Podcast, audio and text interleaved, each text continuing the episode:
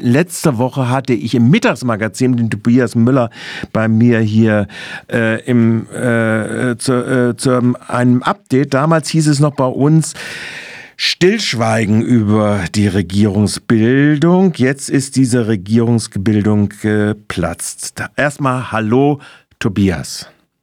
Guten Morgen, Michael. Guten, Guten Morgen. Morgen. Ja, ähm, ich hoffe, deine Zahnprobleme haben sich gelöst.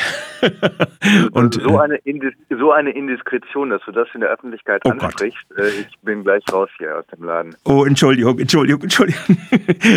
ich wollte dir nur, ich habe damals ja noch dir die besten Wünsche geschickt. Ja, kommen wir zu den politischen Zahnarztproblemen. Ähm, das heißt, die Niederlande, die vier äh, unter Gerd Wilders, die ja nun ja, bald drei Monate sogar verhandelt worden ist. Schöne Bilder hat man gesehen, wo sich die Herrschaften angelächelt haben.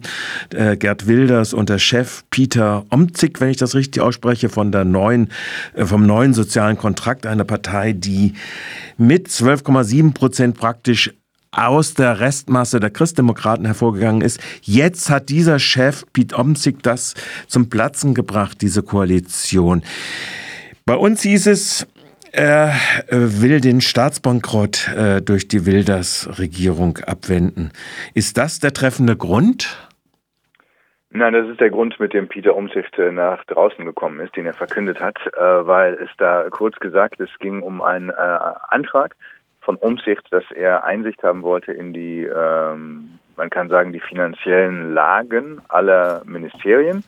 Äh, die haben dann reagiert und diesem Chef, ähm, Formateur nennt man den hier, ne? Das ist der, der Mann, der, äh, das ist ein Sozialdemokrat, der alle ähm, Gespräche leitet. Plasterk heißt der und der sollte dann die ganzen ähm, Dokumente empfangen aus allen Ministerien. Äh, das tat er und Omsicht sagte nachher, man, äh, das hat zu lang gedauert. Ähm, auch suggeriert ein bisschen, man habe ihm da Informationen vorenthalten und als er schließlich die Informationen aus all diesen finanziellen Reports dieser der Ministerien gesehen hätte, äh, dann fiel ihm so äh, quasi auf, wie schlecht die Staatsfinanzen und der Haushalt dastehen. Und dann hat er sich so erschrocken, dass er gesagt hat, auf diese Tour können wir unsere Politik nicht umsetzen. Das ist, was er nach draußen gebracht hat. Dahinter gibt es natürlich andere Gründe. Mhm. Äh, wird darüber in der Öffentlichkeit spekuliert, welche anderen Gründe das sind? Man weiß, welche anderen Gründe das sind, denn äh, Umsicht hatte große Probleme, äh, nicht als einziger, aber von Anfang an große Probleme mit Gerd Wilders und der PVV und dem, für das sie stehen und das, was in ihrem Wahlprogramm steht, überhaupt zu verhandeln. Mhm. Und das äh, wird aber jetzt in der Öffentlichkeit so nicht äh, verhandelt werden.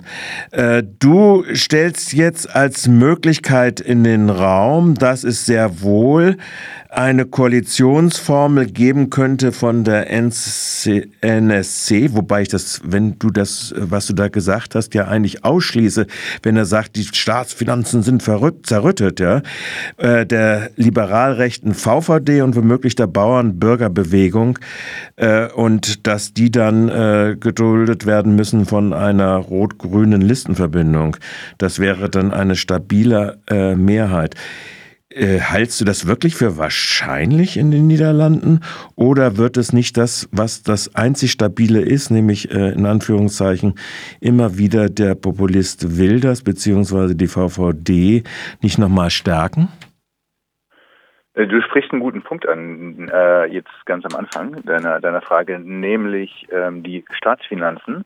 Mhm. Äh, die bleiben die Staatsfinanzen. Ähm, das heißt, äh, e egal ob äh, Umsicht, wenn er denn äh, einsteigt wieder in Verhandlungen, ähm, dann muss er mit dieser, genau wie alle anderen äh, Parteien, muss er mit dieser Situation in jeder Konstellation, in jeder Formel von, von Regierungsverhandlungen umgehen. Das heißt, wenn er sein Programm zudem natürlich auch äh, vom, vom NSC, ne, von Umsichtspartei, mhm. ähm, wenn er das umsetzen möchte, wozu auch tatsächlich gehört, den Bürgern gewisse ähm, auf, auf der Verfassung basierenden Grundrechte äh, einzu, äh, einzu, wie sagt man, zu gewähren. Zu gewähren, zu gewährleisten, ja. Auch, genau, zu gewährleisten. Dazu gehören dann auch zum Beispiel Sachen wie Energie, äh, bezahlbare Energie und, und äh, Zugang zu, ähm, zu medizinischer Versorgung und zu guter, zu guter Ernährung. Ne? Das, äh, das sind alle Sachen, die Peter Umzicht in den Wahlkampf mit eingebracht hat und in den politischen Diskurs in den Niederlanden.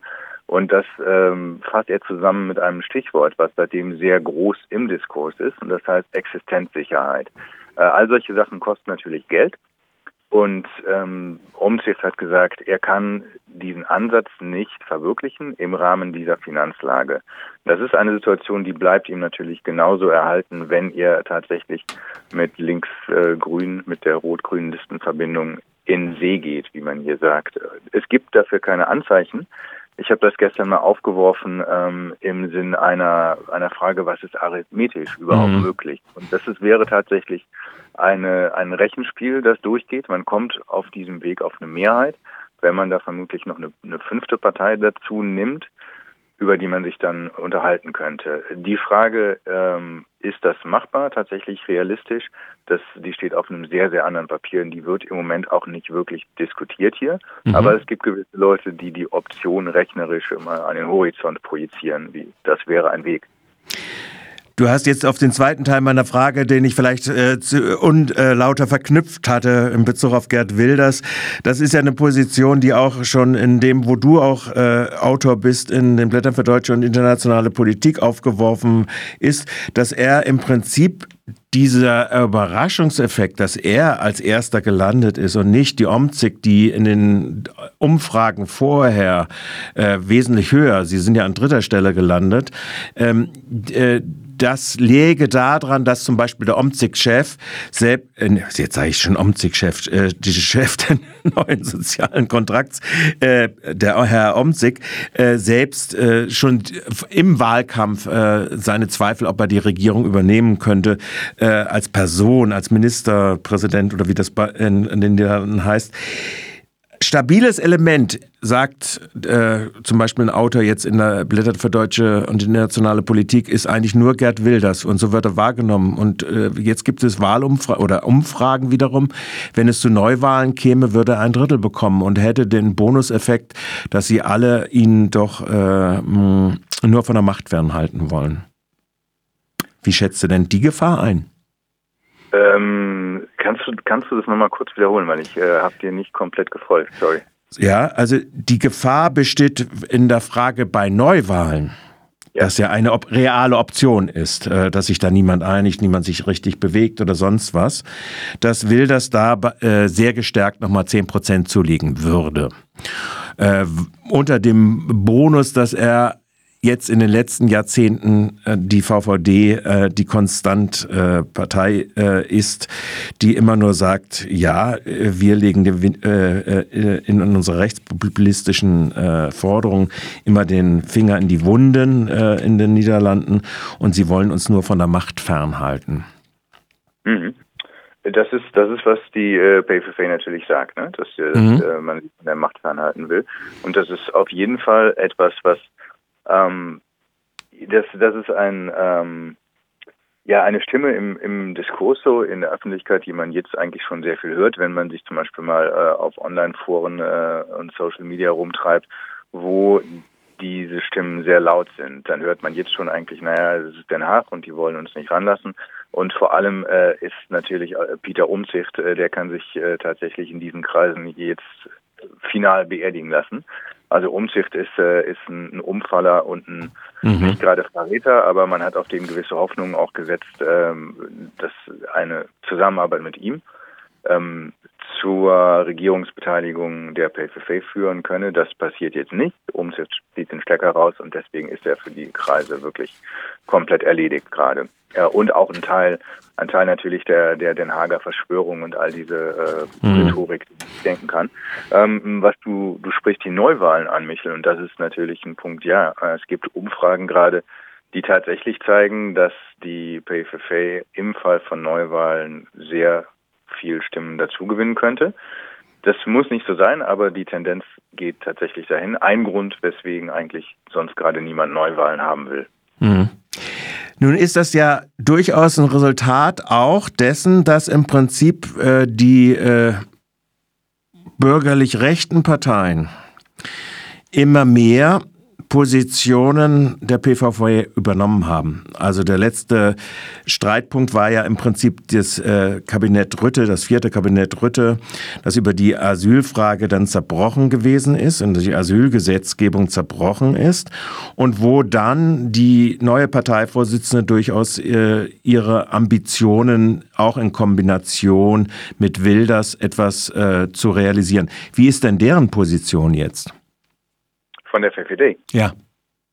Die VVD ist, das ist ein wichtiger Punkt, äh, den du ansprichst, denn die VVD ist, äh, wo man sich jetzt gerade auf Umzicht und den, den äh, NSC ähm, gerade fokussiert, so in der Wahrnehmung, die VVD ist eigentlich auch eine sehr unsichere und gespaltene Partnerin in dieser Konstellation, die es nun nicht geben wird. Aber es, die Spaltung, ähm, man will zum Teil mit Wilders und der PVV zusammengehen und zum Teil nicht. Die gibt es in der VVD tatsächlich auch. Das ist längst nicht so, dass das alle wollten. Und äh, Dilan Yeşilgöz, die, die ähm, Parteichefin und im Moment noch Justizministerin, die ist darüber auch eigentlich von Anfang an hin und her gesprungen. Also hat erst gesagt, ja, wir würden mit der PVV auch zusammenarbeiten. Dann nach den Wahlen, als es sich zeigte, dass äh, die VVD, also die jetzige Regierungspartei auch von Mark Rutte, ne, mhm. ähm, dass die tatsächlich dann nur eine Juniorpartnerin wäre in der Konstellation äh, mit Wilders, dann äh, wollte sie sich zurückziehen und das nicht aktiv äh, in der Regierung sitzen, sondern nur diese als Minderheitsregierung tolerieren. Das heißt, Bottom line ist, die VVD springt auch hin und her, was das angeht. Das ist da auch nicht entschieden. Zugleich ist die VVD aber auf jeden Fall die Partei, die mit am meisten Positionen der PVV äh, in den letzten Jahren, wie du schon andeutest, so eigentlich bes äh, besprechbar, äh, wie nennt man das? Man hat, die hat die salonfähig gemacht. Salonfähig, genau. Mhm. In, einen, in einen gewissen Diskurs eingeführt. Und da nimmt auch Mark Rütte eine, eine ziemlich zweifelhafte Rolle ein der einerseits äh, sich mit mit Wilders äh, von Wilders klar abgrenzte oder das versuchte, andererseits hat er immer seine Momente gehabt, wo er so äh, in großer populistischer Bestürzung eigentlich Wilders Position gerade in Bezug auf Europa zum Beispiel ähm, ähm, doch auch formuliert hat und äh, damit durchaus einen bestimmten Diskurs sehr, sehr salonfähig gemacht hat und hofiert hat. Mhm. Das ist die PPD, die jetzt immer diese Funktion gehabt in den letzten Jahren. Mhm.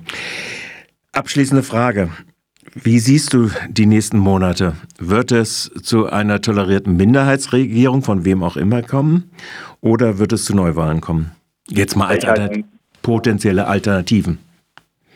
Ich halte Neuwahlen für wirklich sehr, sehr unwahrscheinlich. Denn ähm, jeder will das verhindern gerade. Ähm, man ist jetzt in einer Situation, wo wirklich niemand weiter weiß. Äh, es ist was wir wissen, ist tatsächlich das. Es gibt weiterhin Gespräche der drei verbliebenen Parteien mit Ronald Plasterk, der diese Gespräche seit den äh, letzten zwei Monaten auch geleitet hat, ähm, über ja, eine mögliche Form, was auch immer weiterzugehen ähm, in dieser Konstellation. Ähm, niemand weiß, was da rauskommt. Das ist gerade wirklich komplette Blackbox. Niemand, äh, niemand sieht, wohin das geht.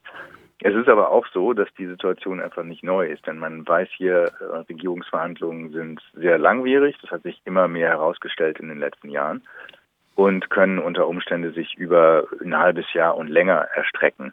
Und äh, dass es dort, äh, ja, wie man hier sagt, Impasse gibt, also eine Situation, wo es nicht mehr weitergeht, das hat man auch schon erlebt. Nur es gibt eben gerade äh, wirklich keinen Weg, der sich dort irgendwo heraus anbietet. Also es ist echt ein komplettes Fragezeichen.